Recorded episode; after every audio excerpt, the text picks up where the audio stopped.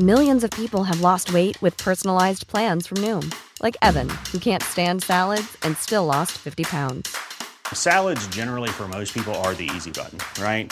For me, that wasn't an option. I never really was a salad guy. That's just not who I am. But Noom worked for me. Get your personalized plan today at Noom.com. Real Noom user compensated to provide their story. In four weeks, the typical Noom user can expect to lose one to two pounds per week. Individual results may vary.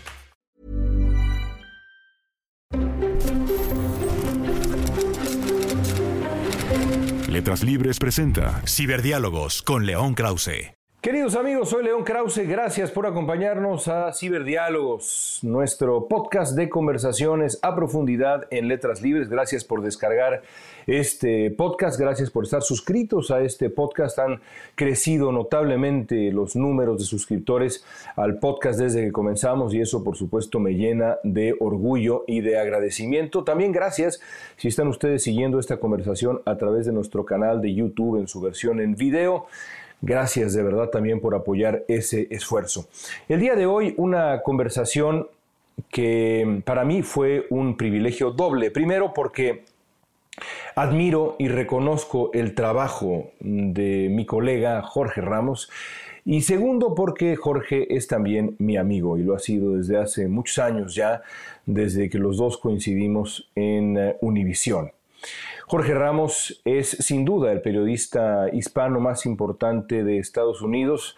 Es el periodista más importante de la televisión en español, en la historia de la televisión en español en Estados Unidos, pero la influencia de Jorge va mucho más allá del idioma. Su influencia, su impacto en el periodismo y en la discusión pública van más allá del idioma español y en gran medida el lugar que tiene Jorge Ramos en eh, el debate público en eh, Estados Unidos tiene que ver con su capacidad y su estilo como entrevistador. Es eh, un entrevistador poco común en el estilo mexicano o digamos la escuela mexicana, si es que podemos pues identificar algo algo como eso.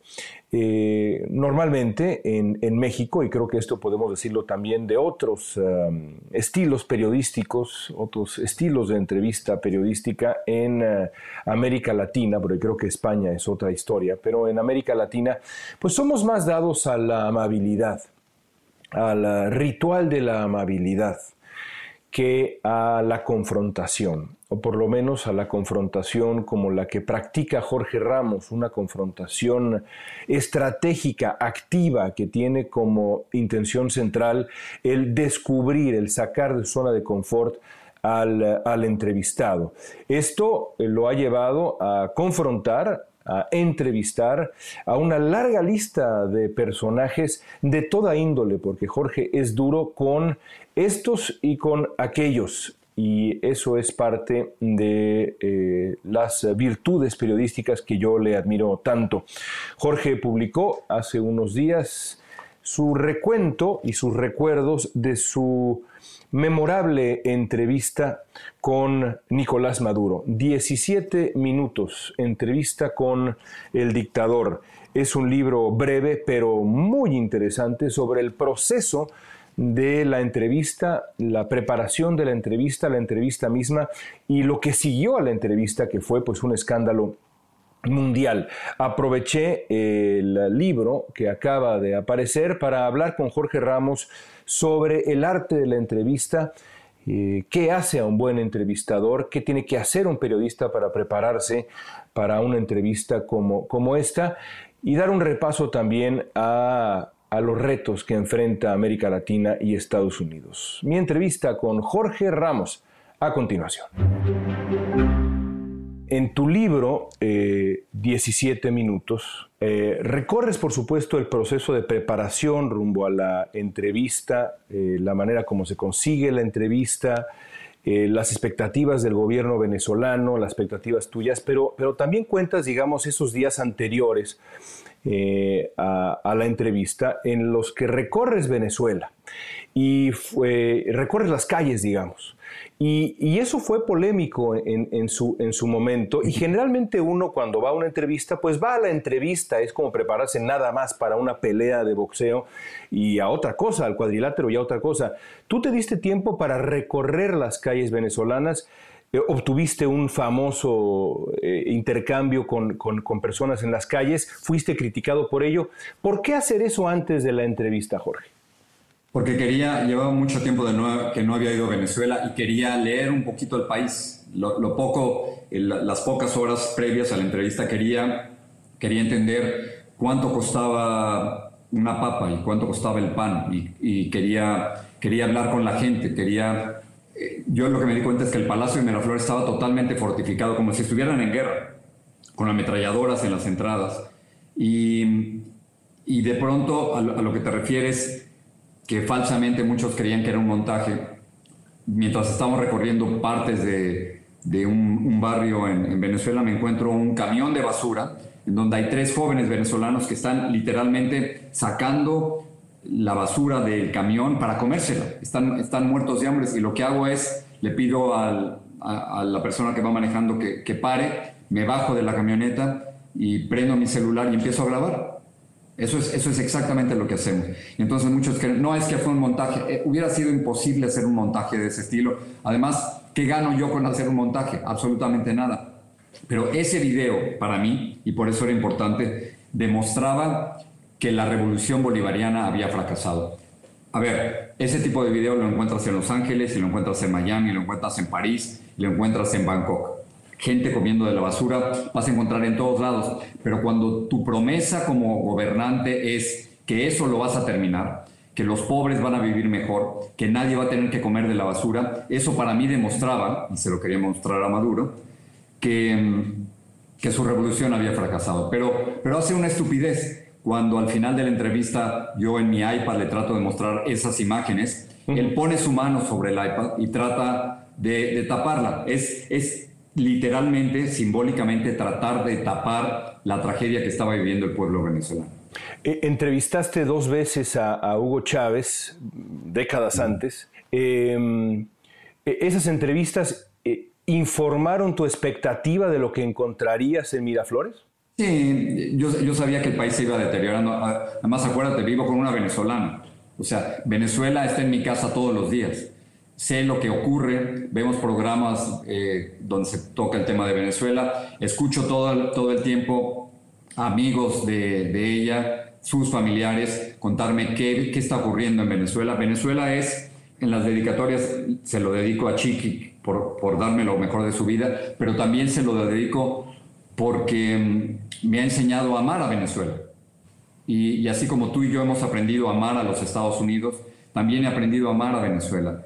Y entonces eh, estaba, eh, estaba, he estado y estoy muy al tanto de lo que ocurre ahí, no por el gobierno, no por lo que escucho en otras noticias, no por lo que veo en internet, sino por lo que me cuentan venezolanos que salen de ahí. Así que quería aprovechar, por supuesto, al llegar ahí, quería leer un poquito, sentir un poco cómo se sentía el país antes de la entrevista.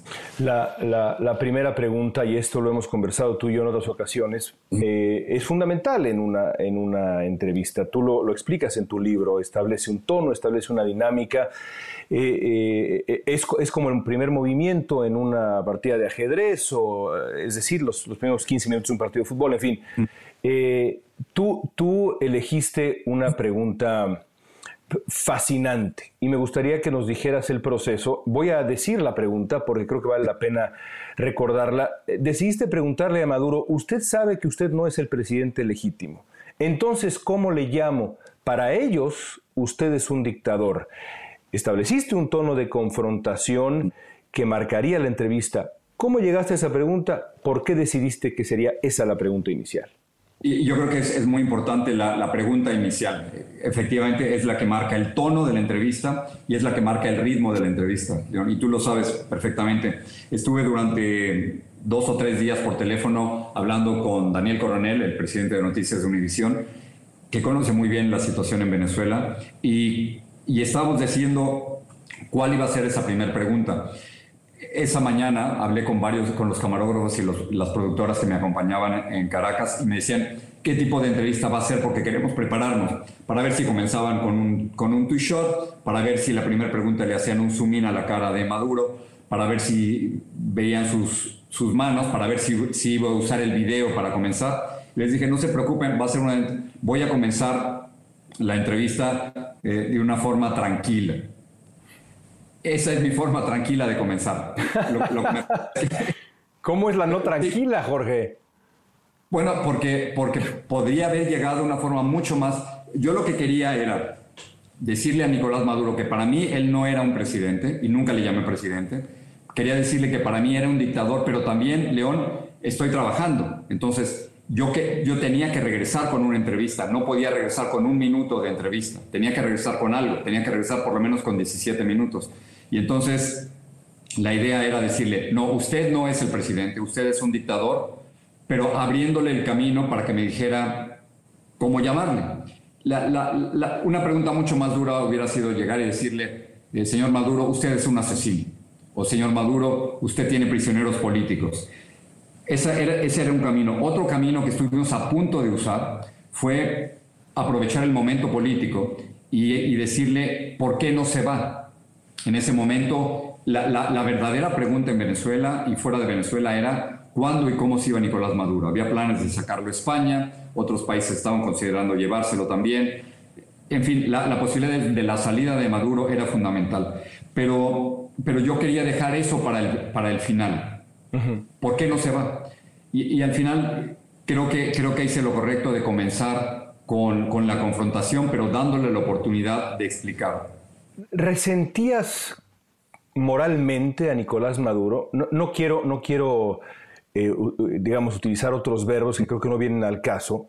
Eh, odiabas, eh, eso es, eso es ridículo, pero mm. digamos, como un observador de la realidad venezolana, como un periodista, resentías moralmente a Maduro y pienso también en Trump. yo, yo, antes de la elección del 2020 escribí una columna en donde dije que mis reparos eran morales frente a Donald Trump y por eso deseaba yo el triunfo de Joe Biden. Hubo quien me dijo, estás abandonando la objetividad periodística. Eh, eh, y yo, por supuesto, estuve en desacuerdo porque mis reparos eran morales. Sin embargo, me parece claro que los periodistas tenemos una obligación de, transformar esa indignación moral en periodismo. ¿Cómo lo logras, Jorge? primero, primero lo básico. O sea, tú y yo tenemos sentimientos, tú y yo tenemos opiniones Tú y yo tenemos eh, tendencias y prejuicios ideológicos como todas las personas, como, como todos los seres humanos. Y es absurdo pensar que los periodistas no vamos a actuar como seres humanos. Entonces, creo que e, es interesante que menciones a Trump, porque creo que Trump nos obliga a dejar muchos años y mucha, muchas enseñanzas en las que creíamos que la neutralidad debía imponerse en las entrevistas. Y me, había ocurrido en otras ocasiones con Hugo Chávez o con Fidel Castro o con Salinas de Gortari, con eh, Álvaro Uribe, personas que, que, como periodista teníamos que confrontar. ¿Con Peña Nieto te pasó? Con Peña Nieto también. Y, por ejemplo, no es lo mismo entrevistar a un dictador que a una víctima de su dictadura. No es lo mismo entrevistar a un presidente legítimo que a un presidente acusado de robarse una casa. No es lo, no es lo mismo. Y y entonces, en, el caso de, Maduro, yo, durante muchos años, pero particularmente desde que Donald Trump llegó al poder, había encontrado la idea de, que la neutralidad no se puede aplicar. Y entonces él había definido seis instancias en las que la neutralidad no se puede aplicar para el periodista. Casos de racismo, de discriminación, de corrupción, de mentiras públicas, de violación a los derechos humanos y de dictaduras. En ese momento, León, creo que los periodistas debemos tomar partido, no podemos ser neutrales. Y eso es exactamente lo que hice con, con Nicolás Maduro, no, no desde un punto de vista, no desde un odio personal, sino desde la convicción periodística de que la neutralidad en esos casos no nos funciona y que si somos neutrales frente al dictador o frente a alguien que viola los derechos humanos o frente a alguien como Trump que es racista, entonces nos convertimos, por esa neutralidad, nos convertimos en cómplices de ese crimen o de esa actitud. Es, ahí donde recuerdas a Oriana Falachi, ¿no? Yo, yo creo que sí, ella, he leído prácticamente todo lo que ella ha escrito y yo no encuentro ninguna, en, ningún libro, en ninguna declaración, algo que con, que con tanta claridad dijera hay que tomar partido. Pero lo que sí decía ella, eh, y, no recuerdo si la frase es exacta, pero decía que en toda entrevista ella dejaba girones de su alma, pedazos de su alma. Y, y eso me indica que ella llegaba a la entrevista con una posición tomada, que vas corroborando o no con el entrevistado, pero que al final de cuentas es una guerra, es una confrontación. Y alguien, particularmente con alguien que abuse el poder, a ver, tú y yo llevamos tantos años hablando sobre esto. Yo llevo años y años diciéndole a otros periodistas que nuestra principal función es cuestionar a los que tienen el poder. Y yo tenía frente a mí, León, al dictador, cómo no tratarlo como un dictador. el, el, el problema fue creer que por ser extranjero no me iba a tratar como un dictador y finalmente fue exactamente lo que hice. Exacto. Y gracias por, por, por, leer a distancia mis intenciones de siguiente pregunta. Ahí se notan también tus años de experiencia, Jorge Astalés, a tus entrevistadores. En efecto, pasaron 17 minutos y, al final, cuando le ibas a enseñar el video de, pues de aquello que habías visto en las calles de, Venezuela, que la recorriste, que eh, retrataste la realidad venezolana de manera polémica, pero pues inobjetable, ahí está, la realidad es lo que es. Maduro detuvo la entrevista y te dijo lo siguiente, esta entrevista no tiene ningún sentido, ni para ti ni para mí, y a otra cosa. ¿Qué pasó entonces? Llévanos a lo que pasó entonces. Lo cuentas en el libro, pero cuéntanos un poco. Lo que, ocurre es que eh, Nicolás Maduro se levanta, con su mano trata de tapar el iPad donde yo tenía la imagen de los jóvenes comiendo de la basura, eh, se levanta y se va. Y, yo le, grito, le digo, porque se, está yendo, esto que usted está haciendo es exactamente lo que hacen los dictadores. Es no, solo, no solo censurar, sino, sino evitar cualquier tipo de conversación, cualquier tipo de, diálogo. Y entonces llega el ministro de Comunicaciones, Jorge Rodríguez, que ahora es el, el presidente de la falsa asamblea creada por, por los maduristas, llega y levanta la mano León y dice, esta no es la entrevista que autorizamos. Digo, ¿cuál entrevista autorizaron? O sea, no hay ningún acuerdo, no hay preguntas por adelantado, no hay ningún tipo de pacto en el que hayamos llegado. Claro, ellos creían que iba a ser una entrevista que les iba a favorecer, como otras que habían dado. No te conocían. Pues, no habían hecho su tarea, pero, pero ellos querían que la entrevista les iba a servir para algo. No se esperaban que iba a ser una entrevista en que lo iba a confrontar constantemente, primero en su falta de legitimidad, en los fraudes, en los asesinatos cometidos, en la presencia de, de prisioneros políticos. Yo le llevé la lista de prisioneros políticos que él no quiso recibir y que me dijo que yo me iba a tragar con Coca-Cola. En fin, ellos, esa es la realidad que ellos no querían, no querían hablar. Y entonces el ministro de Comunicaciones ordena a los guardaespaldas, varios de ellos cubanos, el, acento era clarísimo para mis productoras que son cubanas y que los detectaron, y entonces nos roban, León, las tres cámaras y nos roban las tarjetas de video. A ver, León, he tenido entrevistas malas, muy malas. Eh, Evo Morales me levantó a los seis minutos. Eh, Álvaro Uribe se molestó muchísimo con mis preguntas. Creo que a Salinas de Gortari tampoco le gustaron mis, mis preguntas. En fin, he, tenido malos, muy malos momentos en las entrevistas. Donald Trump te echó, Donald Trump te echó, ¿no? Donald Trump te echó. Trump me echa por hacerle una pregunta en, en, una conferencia de prensa en Iowa en el 2015, pero, pero nadie me había robado las cámaras. Eso, eso era, es otro nivel. O sea, aquí nos roban las cámaras, nos, nos, roban las tarjetas de video, me meten a un cuartito de seguridad donde me arrancan el celular, la, el backpack y nos, nos detienen dos horas en, el Palacio de Miraflores. Luego nos, nos encierran, porque no hay otra manera de describirlo, en el hotel, no podíamos salir y nos llegan con las actas de deportación a, a las pocas horas. Es decir, no solo me roban las cámaras, sino que nos deportan de Venezuela por eso. Entonces, el error que cometieron es que en algunas ocasiones, y seguramente te ha ocurrido, en los gobiernos y las organizaciones graban simultáneamente la entrevista al mismo tiempo que tú. Y esto es exactamente lo mismo que hicieron. Ellos grabaron, pusieron a sus tres camarógrafos junto a nuestros tres camarógrafos y al mismo tiempo estaban switchando la entrevista, es decir, editando, editando la entrevista. Nuestra entrevista, León, creo, fue totalmente destruida. Algo hicieron con, con las tarjetas de video. Pero la entrevista de ellos también la trataron borrar, la trataron de borrar, pero pero al borrarla, no se dieron cuenta que en la memoria de la, de la entrevista ahí había quedado. Y dentro del Palacio de Miraflores ocurre una traición, porque no hay otra forma de llamarlo, y gracias a tres personas cercanas al, al círculo de Nicolás Maduro, rescatan la entrevista borrada de ellos, su edición, no la mía, su edición, y nos la hacen llegar eventualmente varios meses después. Es decir, si, al principio había ganado Nicolás Maduro y, hubiera sido otra historia si yo llegara a León y te hubiera dicho, oye, mira, esta es la entrevista que hice Nicolás Maduro, tú me hubieras dicho, sí, pero no la vi. Y, no, y, quiero creerte, pero lo que tú me estás diciendo no lo puedo yo corroborar. Eso hubiera sido muy distinto ahora que tú puedes entrar a FaceTime o a YouTube o a, a Twitter y ver la entrevista completa.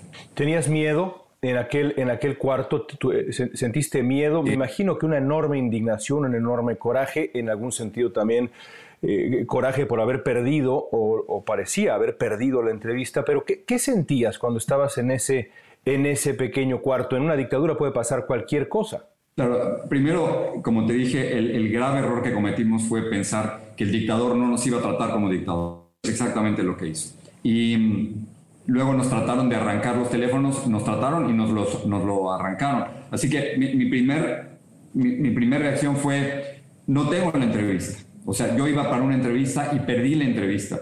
Yo, yo esperaba que los camarógrafos con quienes yo no había podido hablar se hubieran quedado con algunas de las tarjetas de video, que ese era el plan. Tan pronto terminaron la entrevista, se trataba de sacar esas tarjetas de video y guardarlas o esconderlas lo, lo antes posible. Pero Conforme pasa el tiempo y pasa la primera hora, eh, apagan la luz en el, cuartito, estaba ya atardeciendo en, Caracas, y se mete un grupo de agentes y me arrancan el teléfono, llamaría una, una agente mujer, la, le hace exactamente lo mismo. Y, entonces María es, hay, que, hay que decirlo porque nosotros nos conocemos y sabemos quién es María, pero ¿quién es María? Em, María Martínez es la vicepresidenta de Noticias que me había acompañado, una mujer, una guerrera, una periodista cubana con quien llevamos años trabajando. Ella no me deja ir solo, trata de, acompañarme en todo momento y, lo logra, pero a ella también le arrancan, le arrancan el, el, celular. Lo que logra María, que es fundamental, es que antes de que nos arranquen el celular, y a pesar de que nos gritaban de que no habláramos, María logra conectarse por teléfono con Daniel Coronel, que es el director de noticias en Miami, le dice que nos han detenido, que nos han arrestado y tan pronto cuelgan y nos arrancan el teléfono, Daniel Coronel se pone en contacto con las embajadas de México y de los Estados Unidos, que se trataron, nos trataron extraordinariamente bien y que al final nos salvan, pero sobre todo, León, comienza una tormenta tuitera al decir eh, Jorge Ramos y su equipo de Univisión en Caracas han sido detenidos y, y gracias a esa tormenta tuitera, ellos se dan cuenta de que no pueden mantenernos detenidos, como estábamos en el Palacio de Miraflores, y nos dejan ir al, al hotel. Pero contestando tu pregunta, sí, había, había el temor. Yo le llevaba una lista de 400 presos políticos a Nicolás Maduro. En ese momento había más de 900 presos políticos, varios, eh, algunos de ellos extranjeros.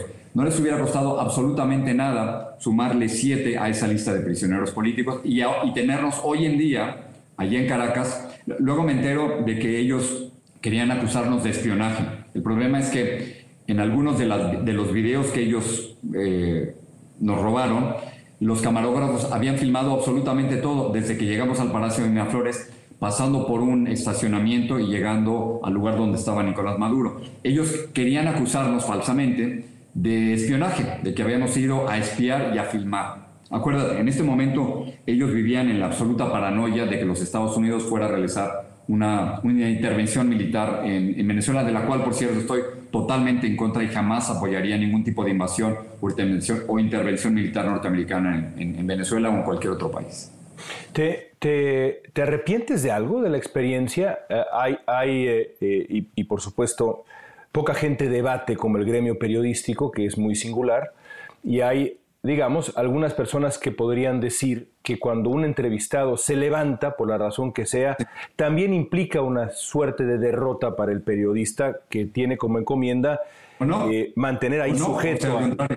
¿Qué, opinas? O no, a lo mejor, a lo mejor si alguien se te para, eh, no necesariamente significa una derrota para el periodista. Yo creo que también significa que hay una pregunta que el entrevistado no aguantó más. ¿no? Es, es la señal. Eh, tipo Falachi de que en la entrevista alguien no aguantó, de que, de que en esa guerra alguien perdió, alguien no, no, no pudo sostenerse con el diálogo y, con las respuestas. Entonces, no, no, no, no, no tengo, no, no, me arrepiento de nada. Yo, yo más bien, viendo la entrevista, eh, y hay, uno de los capítulos del libro que se lo dedica a eso, yo, yo más bien me, hubiera gustado alargar un poquito más en la entrevista y varias de las preguntas que se me quedaron pendientes. Quizás debía haber sacado ese video un poco más tarde en la entrevista, no a los 17 minutos, pero a los 25 o a los 30. De esa forma hubiera podido conversar más con él. Pero eso es, eso es lo único que he pensado. ¿Qué pregunta te faltó? ¿Qué pregunta es la pregunta central que le faltó a Jorge Ramos frente a Nicolás? No, la, pregunta es, eh, ¿cuándo se larga de aquí? ¿Cuándo se va de aquí? esa es la pregunta, ¿no? Eh, y, es, y, es, y, es, la pregunta que queda pendiente todavía hoy, todavía en este 2021. La pregunta, Nicolás Maduro, es ¿cuándo se va de Venezuela? ¿Cuándo deja la presidencia? Eh, no es un presidente legítimo y, sigue siendo la pregunta central porque, porque incluso ahora que hay la posibilidad de, nuevas negociaciones, cuando todavía siguen viendo cómo sacar a Nicolás Maduro de ahí, la, oposición, y me lo han dicho varios de ellos, eh, León, han subestimado a Maduro. Maduro puede ser muchas cosas, puede ser muy malvado, eh, puede ser un asesino, pero no es estúpido. Y Nicolás Maduro ha logrado mantenerse en el poder desde, el 2014 y todavía hoy, mientras tú y yo conversamos, él sigue en control del, Palacio de Miraflores y de una buena parte de Venezuela. Aunque Venezuela ha colapsado. déjame tocar dos países más, Jorge, antes de dejarte, de dejarte ir. Tu estilo te ha vuelto eh, un, periodista, un periodista incómodo y esto creo yo que es un adjetivo que es un, gran halago para un, para un periodista. Francamente, un periodista cómodo no es periodista, es una contradicción en los términos.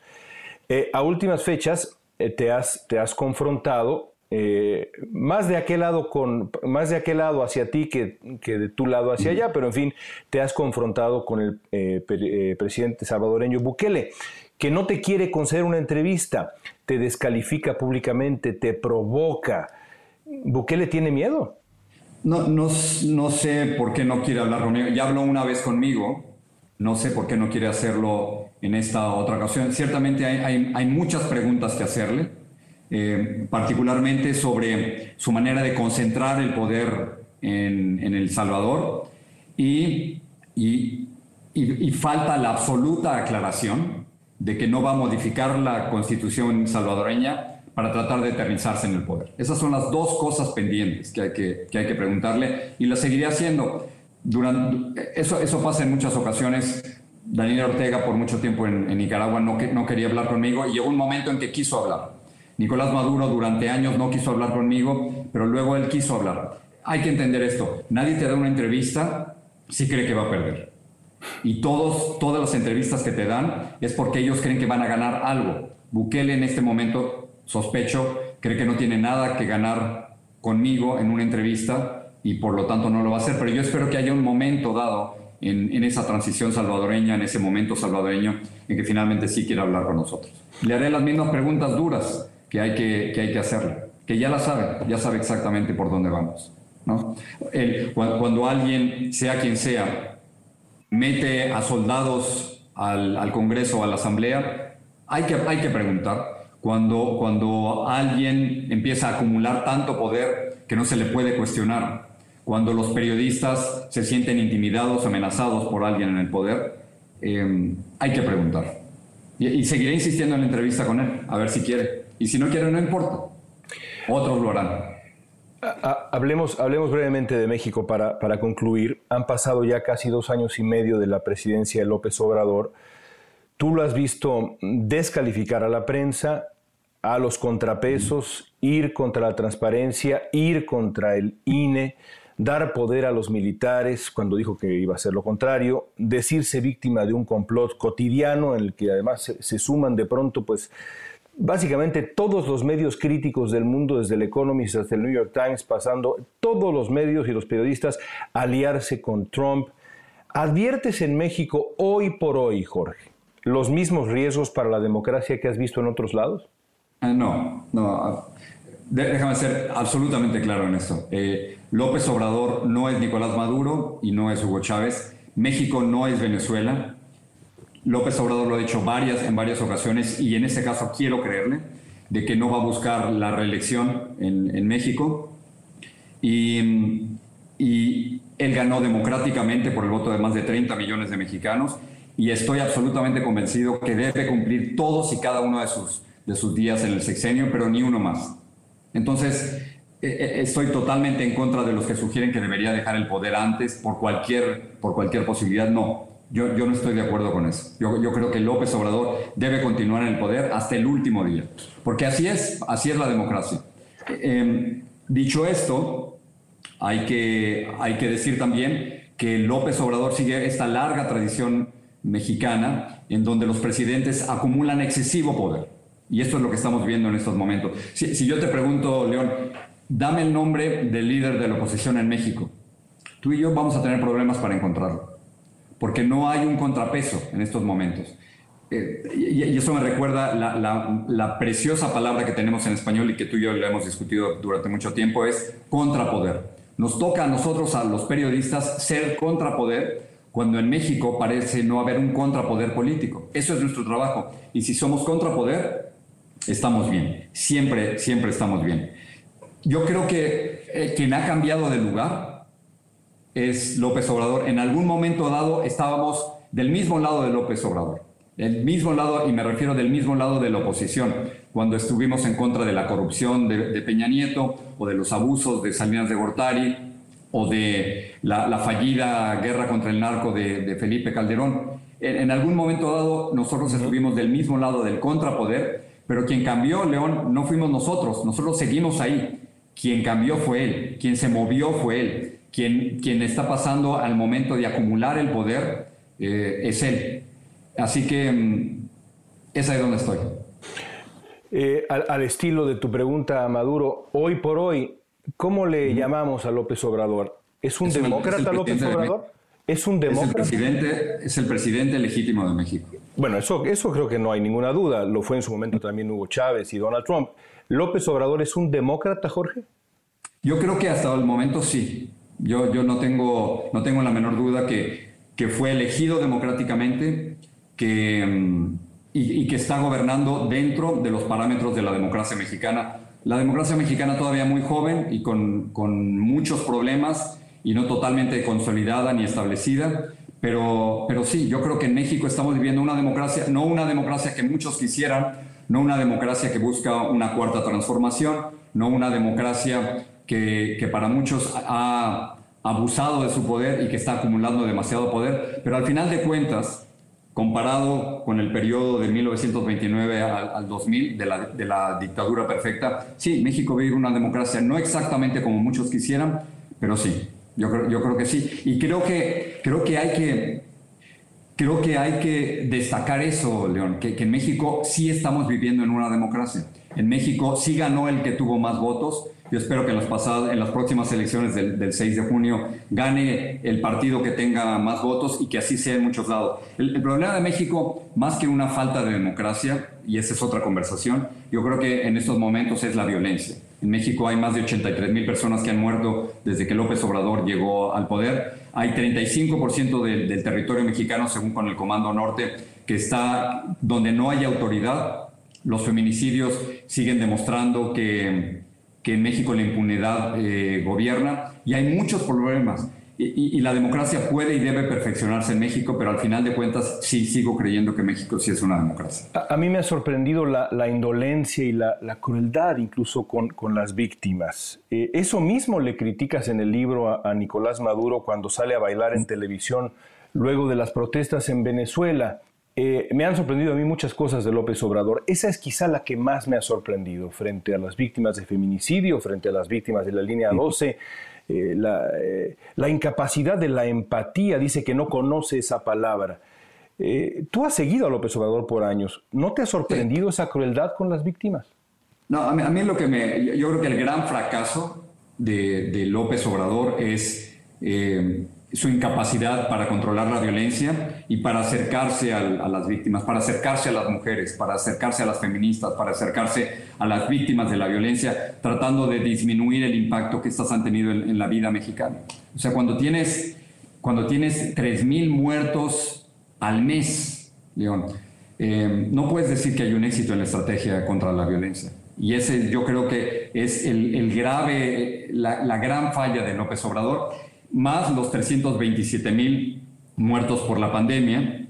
Me refiero a, las muertes excesivas vinculadas al, coronavirus, que yo no sé por qué el gobierno mexicano sigue insistiendo en bajar la cifra oficial de muertos cuando ellos mismos están dando una cifra distinta de muertes vinculadas al coronavirus, muertes excesivas. Eh, déjame preguntarte esto por último. la reacción frente a la prensa. Tú en su momento, vaya, eh, eh, elogiaste y con razón la transparencia de las, las mañaneras. Y sin embargo, desde las mañaneras hemos visto este ataque sistemático a la prensa. La reacción de artículo 19 ha sido eh, inmediata, tú lo sabes, y otras organizaciones que defienden nuestro trabajo. ¿Cómo reconcilias al López Obrador demócrata con el López Obrador que descalifica sistemáticamente, como hacía Trump contigo y conmigo y con los periodistas acá, a la prensa? Y sistemáticamente me refiero todos los días, hoy mismo por la mañana y quizá ayer lo mismo. ¿Cómo reconcilias ambas cosas, Jorge? Bueno, lo que pasa es que las dos cosas están ocurriendo. México es, sin la menor duda, uno de los países más peligrosos del mundo para ejercer el periodismo. O sea, y, no me refiero particularmente a la gente que está en la capital, sino imagínate en, pequeñas poblaciones, en estados que no están bien protegidos, que un periodista ataque al presidente municipal puede significar que al día siguiente alguien llega y le diga, yo sé dónde estudia tu hija, yo sé dónde trabaja tu esposa eh, y yo sé cuál es tu número de celular. O sea, ante ese tipo de intimidación es México uno de los países más peligrosos del mundo para ejercer el periodismo y el presidente debería de reconocerlo y debería de proteger a los periodistas que están ejerciendo su derecho ahí. Pero si bien esto es cierto, también es cierto que, mm, que yo veo niveles de crítica en México con absoluta libertad que en otros sexenios no existían. Y yo veo, yo, yo he llegado dos veces a la mañanera y pienso seguirlo haciendo durante el sexenio, y nadie me ha preguntado, ¿qué le vas a preguntar al presidente? Y nadie me ha dicho, no, eso no se le puede preguntar. Es decir, he hecho mis preguntas con absoluta libertad y nadie ha evitado que yo publique esas respuestas. Así que eh, entiendo las, las terribles críticas se, le han hecho al, presidente. Coincido con mis compañeros periodistas de que esa no es la manera de tratar a la prensa, pero al mismo tiempo nadie nunca ha coartado mi libertad de expresión durante el sexenio de López Obrador. Ahora, tampoco, eh, cuando uno piensa en otros, otros sexenios, pues habría que definir cuáles. Sabemos lo que ocurrió con Carmen Aristegui y con, eh, con Peña Nieto, y sin embargo, pues ahí está la Casa Blanca, ahí están los trabajos de animal político, los trabajos de mexicanos contra la corrupción. Yo entrevisté a Peña Nieto, nadie me preguntó jamás qué iba yo a preguntarle a Peña Nieto cuando le hice la pregunta de la corrupción cultural. Es decir, así como se ha conquistado la democracia, se ha conquistado la libertad de expresión. No empezó con López Obrador, Jorge. Por supuesto, y, y, estoy totalmente de acuerdo contigo. Nosotros periodistas mexicanos en el extranjero, siempre hemos tenido la suerte de poder llegar a México y preguntar lo que se nos pegue la gana sin ningún tipo de presión a los medios de comunicación para el que trabajamos. esa, es la gran, esa es una de las grandes, de las grandes diferencias. Y lo otro, quiero seguir insistiendo, México tiene grandes periodistas, periodistas que se han jugado la vida y muchos que han muerto por ejercer la profesión. Sí, eso es cierto, absolutamente. ¿Cuál es el futuro? Del periodismo, Jorge. Finalmente, alguna vez me dijiste que el periodismo de televisión era una suerte de especie de, una... Déjame planteártelo así. Ya es la última pregunta, te prometo. Quiero preguntarte por el futuro del periodismo para cerrar. Alguna vez me dijiste que los periodistas de televisión son, seríamos, una especie en extinción. Yo no estoy tan de acuerdo, pero, pero te pregunto, ¿cuál es el camino para que el periodismo mantenga relevancia, prestigio en la, en la era de la posverdad, en donde desde, desde el poder en varios sitios, pasó con Trump, pasa en México, pasa en El Salvador con Bukele y los periodistas incómodos, pasa en todos lados, pasa en Venezuela, hay esta intención constante, cotidiana, de descalificar la labor y la misión de la prensa. Bueno, te lo voy a dar en, dos dimensiones. La, primera es las funciones básicas de lo que hacemos. Creo que tenemos dos, dos obligaciones. Una, reportar la realidad tal y como es, no como quisiéramos que, fuera. Y si, hay, si 15 murieron, decimos 15, y si algo es azul, decimos azul. Y nuestra credibilidad depende de eso, de, que, de que seamos lo más fieles posibles a la realidad y de que si nos equivocamos, corrijamos. Entonces, lo primero es reportar la realidad tal y como es, no como quisiéramos que fuera. Lo otro que lo hemos hablado durante toda esta entrevista es cuestionar a los que tienen el poder. Para eso sirve el periodismo. Los doctores salvan vidas, los arquitectos e ingenieros crean estructuras bellísimas. Nuestro trabajo es cuestionar a los que tienen el poder y hacer las preguntas difíciles. Eso es lo único que te diferencia a ti y a mí de los, de los bots y de los troles en las redes sociales. Una cuestión de credibilidad y una cuestión de reconocer para qué sirve lo que tú y yo hacemos. Ahora, a, nivel tecnológico, el, futuro del periodismo creo que está clarísimo. Em, lo que tú y yo hacemos es de dinosaurios. Y yo llego con, con, los estudiantes y les digo, véanme bien porque lo que están viendo es un dinosaurio y por supuesto soy mucho mayor que tú. Pero, pero lo que le estoy pidiendo a la audiencia, y en parte tú también, es que nos vean a cierta hora, pero si es un minuto antes o 31 minutos después, no estamos ahí. Y eso es ser un, una, un periodista en peligro de extinción. Creo que si tú y yo no tuviéramos la presencia en las redes sociales, desapareceríamos. No se lo digas a nuestros jefes, pero sin esa presencia en las redes sociales, nuestro valor se disminuiría enormemente. Y al final, yo recuerdo que cuando yo comencé en, mi carrera, todo el mundo quería ser un ancla, todo el mundo quería ser un ancla, porque era el lugar de prestigio, el lugar de responsabilidad, el lugar em, que, te daba la credibilidad. Yo creo que ahora el futuro es, yo les digo a los estudiantes, no sean un ancla, don't be an anchor, sean surfistas. De lo que se trata es poder ser surfear, ser un surfista a lo largo de todas las, las plataformas. El contenido sigue siendo rey. Lo que tú y yo hacemos es muy valioso para cualquier plataforma y para cualquier medio de comunicación. Pero de lo que se trata es no ser un anchor, sino de ser un surfista que puedas negociar con el mismo contenido, como lo estamos haciendo ahora, pero en distintas plataformas. Y ese es el futuro. Pues interesantísimo. Jorge, gracias por tu tiempo hoy y siempre. Y evidentemente recomiendo ampliamente 17 minutos entrevista con el dictador, el libro, el libro de Jorge, del que ya hablé en la introducción a nuestra conversación. Jorge es un maestro de la entrevista, del periodismo y de la amistad. Eso quizá me tocará escribirlo a mí, ya no a ti, algún día, querido Jorge. Gracias por tu tiempo. Gracias por la conversación.